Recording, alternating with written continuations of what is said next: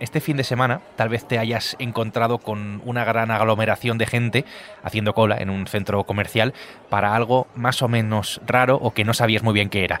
Pues hay respuesta. ¿Qué me dirías si te dijera que esas colas, colas en toda España y por las que han pasado miles de personas, son para vender el iris? Sí, el iris, esa parte coloreada que tenemos en el ojo. ¿Tú lo harías? Esa es la pregunta, pero no me respondas todavía.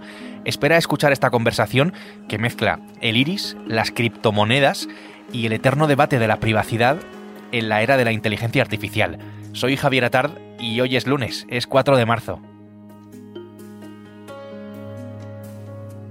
El Mundo al Día, un podcast del mundo.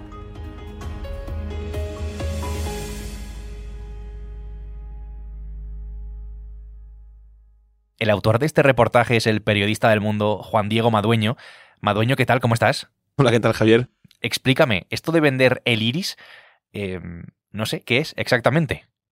En realidad he cedido una imagen de mi iris para que una empresa genere un código de verificación personal. Vale, a ver, hablas en primera persona, em, entiendo que es porque tú también lo has hecho.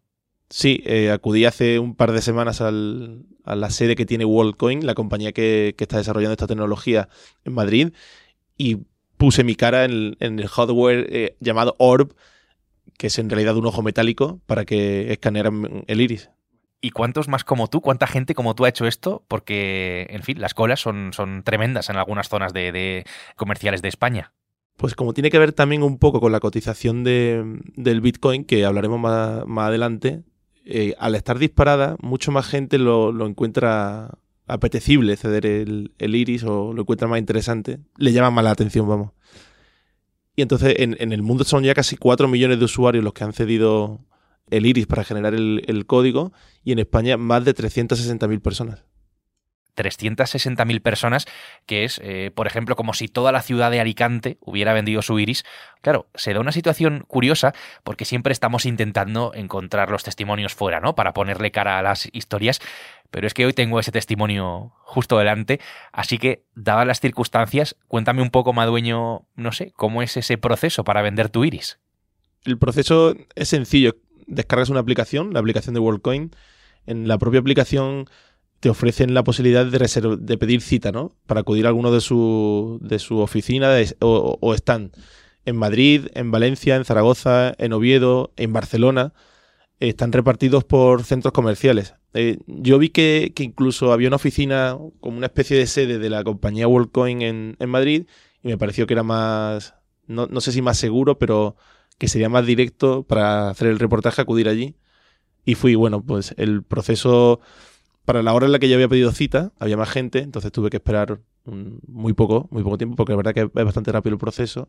Empleados de la empresa que te van acompañando, más que acompañando, te van guiando, tal. Eh, es todo un poco distópico y a la vez precario, ¿no? Una, una, sensación un poco, un poco rara, porque te imaginas una cosa un poco más eh, desarrollada y en realidad no lo es tanto, ¿no? Entonces, una vez que, es tu turno, otro operario que maneja el, el ORB, esta, este, esta máquina que escanea tu iris, te pide que, con la aplicación generes un código QR. El código QR lo escanea el, el orb y entonces se ilumina una, esfera LED de color verde.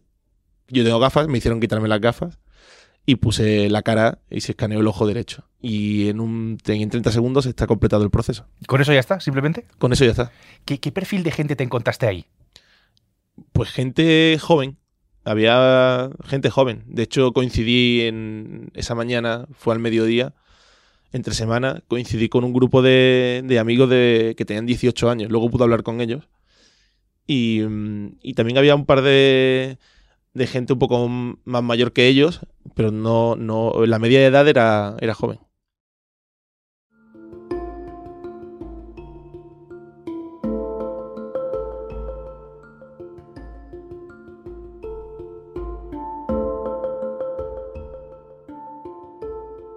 Vamos a mirar detrás de las cortinas, vamos a indagar en lo que hay detrás de todo esto. So, on, on the first part of your question, um, I think humans are Este señor es Sam Altman, que es el director ejecutivo de OpenAI, mundialmente conocida por el famoso ChatGPT. Altman fue quien fundó WorldCoin, que es la empresa que está detrás del escaneo del iris, del escáner Orb, que así se llama, y de toda esta, pues sí, estrategia. Hay algo que me genera bastante curiosidad, que es, claro, ¿a cambio de qué? ¿no? Antes hablabas de criptomonedas, ¿qué es lo que te dan exactamente por vender tu iris? En realidad la palabra vender, ellos no la quieren, la propia empresa, la propia compañía, WorldCoin, no la quiere utilizar. Ellos acceden a tu iris, generan un código de verificación personal y te ofrecen a cambio te ofrecen parte de, de, la compañía. Al menos esa es la justificación que dan. Lo que ocurre en realidad es que en el momento en el que tu iris se ha convertido en un código, ha pasado por. ha pasado a través de ellos y, ya forma parte de su base de datos, ese código forma parte de su base de datos, tú recibes 10 eh, tokens de la moneda de WorldCoin, que es en realidad una criptomoneda. Em, una de las razones por la que este fenómeno se ha disparado en España y en el mundo en las últimas semanas es porque la cotización del Bitcoin ha subido. Entonces es muy apetecible acercarte a ceder tu, iris o los datos eh, a cambio de 75 euros, como lo hice yo. Es verdad que luego eso fluctúa y cambia la cotización, pero bueno, por 75 euros. Y en este caso, la empresa, no sé, ¿cómo lo justifica? Porque claro, te lo escanean a cambio de esa cantidad eh, en criptomonedas, pero ellos, eh, ¿qué razones dan para, para, querer tu iris, ¿no? Para querer esto, por lo menos, eh, aunque sea lo que dicen oficialmente. La justificación del, de WorldCoin, de la compañía, es plantear un, un mundo idílico, ¿no? Consideran que deben de estar en el mundo para hacer más fácil nuestro acceso a Internet en una época en la que la inteligencia artificial, puede conseguir eh, hacerse pasar por seres humanos. Entonces ellos plantean y resuelven ese problema. ¿Y cómo lo resuelven? A través de, este proceso que finaliza o culmina con un pasaporte que te reconoce como ser humano para acceder a determinadas aplicaciones. Es verdad que visto así, eh, dice, bueno, pues igual merece la pena, ¿no? Porque mm, ya no voy a ser considerado un bot, ya soy una persona en, en Internet, pero la realidad es mucho más, es mucho menos bonita, ¿no? Ellos simplemente almacenan esos datos para generar el pasaporte de humanidad, de, ser humano, que ellos lo pintan como algo muy idílico, muy bonito, en el que ayudan a la humanidad a que no se les confunda con, con, un robot o con la inteligencia artificial, pero la realidad es que tú estás ofreciéndole datos a una compañía a la que no conoces y que ellos tendrán que ganar algo, ¿no? Que esto no lo hacen por amor al arte. Hay una frase por ahí que dice algo así como que no hay ganancia sin riesgo. Creo que es perfectamente aplicable a este caso. Lo que no sé es si en este caso la ganancia es demasiado pequeña si la comparamos pues con los riesgos. Voy a consultarle esto a Ofelia Tejerina, que es abogada especialista en derechos digitales y es también presidenta de la Asociación de Internautas. Hola Ofelia. ¿Qué tal? ¿Cómo estás? Eh, Ofelia, ¿a ti qué te parece que más de 360.000 personas aquí en España se hayan dejado escanear el iris? A mí me sorprende que la gente haga esas cosas porque lo que me demuestra es que no somos muy conscientes de los riesgos. No me sorprende que lo hagan en sí mismo, precisamente porque llevo mucho tiempo trabajando estos temas y sé que, que mm, prescindimos de la privacidad de una forma muy ligera. Entonces, ¿esto qué dice de nosotros como sociedad, Ofelia? No sé si es que estamos dispuestos pues, a venderlo todo y a renunciar a cualquier aspecto, a cualquier ápice de nuestra privacidad, en este caso, pues a cambio de una cantidad de dinero que tampoco es excesivamente grande. Pues te voy a dar las dos eh, partes interesantes del asunto. La buena es que por, lo menos ya hay periodismo, ya, hay investigación y ya se está poniendo sobre la mesa que hay un problema. Por lo tanto, tenemos que agradeceros este trabajo que hacéis.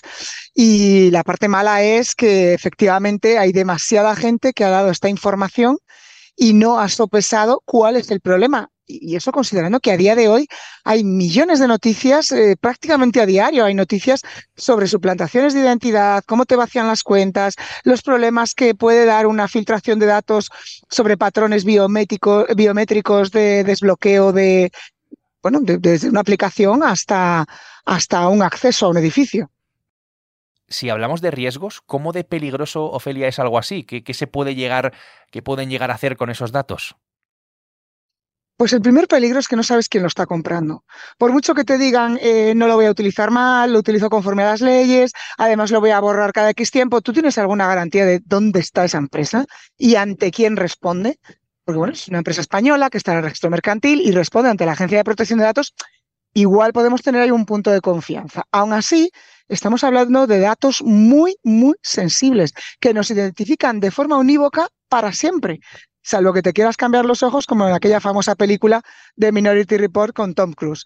Bueno, esperemos que nadie tenga que llegar a ese extremo, pero hay que ser conscientes de que estos datos son nuestros para siempre. No es como una tarjeta con un número ¿no? de, de, acceso a un sitio o de unas credenciales para un banco, pues con un número de usuario.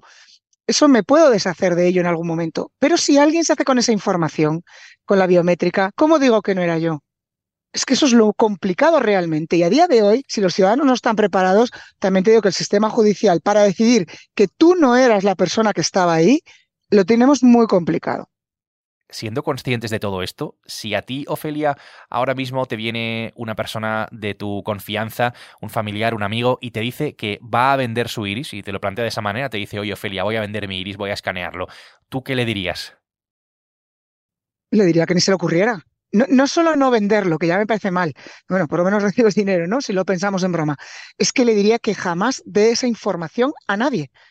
A nadie, porque no es necesaria. Lo mismo que a la gente le suelo decir, sobre todo en mi entorno, que no den la huella dactilar digitalizada en ninguna parte, que no utilicen patrones biométricos de faciales, Face ID, cuando no sea estrictamente necesario, y que intenten evitar por todos los medios que esa información caiga en manos de terceros que, que, no podemos controlar, que es imposible recuperar el control de esa información. Y no es lo mismo poner tu cara para pasar en el aeropuerto que poner tu cara para entrar en la biblioteca de la universidad.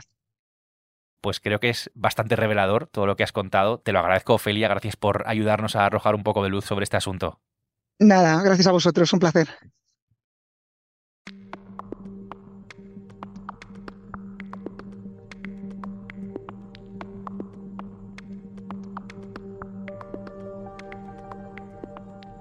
Ya hemos escuchado todos los riesgos que, comporta. A ti, Madueño, vuelvo contigo. Una vez conocido todo esto, eh, claro, sabiéndolo, sabiendo todas estas cuestiones, ¿te preocupa un poco más eh, haberlo hecho? ¿Te preocupa por lo menos más de lo que te preocupaba a lo mejor antes de, hacerlo? Lo veo de una manera muy distinta. Eh, creo que no lo volvería a hacer si no fuese obligatorio. De hecho, es uno de los consejos que una experta da en el, reportaje, Selva Orejón, eh, que se dedica a la ciberseguridad, y es verdad que, que yo le planteaba la, la pregunta, eh, ¿qué riesgos hay? Ella me explicó y digo, pero ¿qué riesgos habría si siguiese cediendo mi iris para, para, en cualquier otra compañía? O, por ejemplo, para acceder al banco. Imagínate que en vez de utilizar eh, la identificación de, de, tu cara, directamente te piden el iris. Ahí ya habría un problema mayor, porque al tener mi banco, en este, en, en este caso, una copia de mi iris, alguien que robara los datos de la compañía a los que se lo he cedido primero, podría vaciar mis cuentas, pedir una hipoteca en Rusia o crear una compañía a mi nombre en Bielorrusia. O sea, son cuestiones que, que preocupan. Sí, efectivamente. Oye, aquí hay un componente bastante importante que es el monetario, ¿no? El dinero. Porque, claro, estás vendiendo tu iris a cambio de, de dinero, sí, lo, lo, que hemos contado. ¿Qué hay en este caso de tu dinero? ¿Lo tienes? Esa es la gran pregunta. el dinero lo tengo, pero en la aplicación, no lo tengo no podido canjearlo, ¿no? En el momento en el que se culmina el proceso, en, en la sede de WorldCoin, eh, explican que el dinero no se va a poder sacar hasta en un plazo de 24 horas. Ellos lo justifican por evitar reventa. En realidad luego eh, eh, entras en otro proceso muy complicado porque no es WorldCoin la compañía que te permite retirar el dinero, sino otra aplicación, otra filial, en la que tienes que volver a introducir todos tus datos. Y en este caso piden o DNI o pasaporte carnet de conducir o permiso de residencia, además de introducir el número de tarjeta, como lo hacemos en cualquier comercio electrónico, pero además tienes que introducir el código secreto que viene detrás de la tarjeta. O sea, es un asunto un poco, un poco delicado y las dos o tres veces que he intentado culminar el proceso para poder contarlo en el reportaje se ha quedado atascado y a día de hoy no puedo sacar el dinero te iré preguntando a ver si hay algo más de suerte en los próximos días. En todo caso, este es un debate que es bastante interesante, sobre todo ante la fiebre ¿no? que, que ha desatado. Madueño, pues, en fin, muchas gracias por traernos esta historia. A ti un abrazo, Javi.。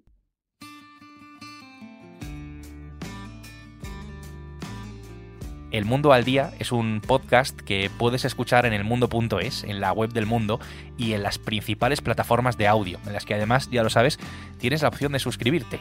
Hoy lo ha hecho posible Juan Diego Madueño. Mañana será martes, aquí estaremos, será eso sí con una nueva historia. Hasta entonces, gracias por estar al otro lado y saludos de Javier Atard. Has escuchado El Mundo al Día, un podcast del mundo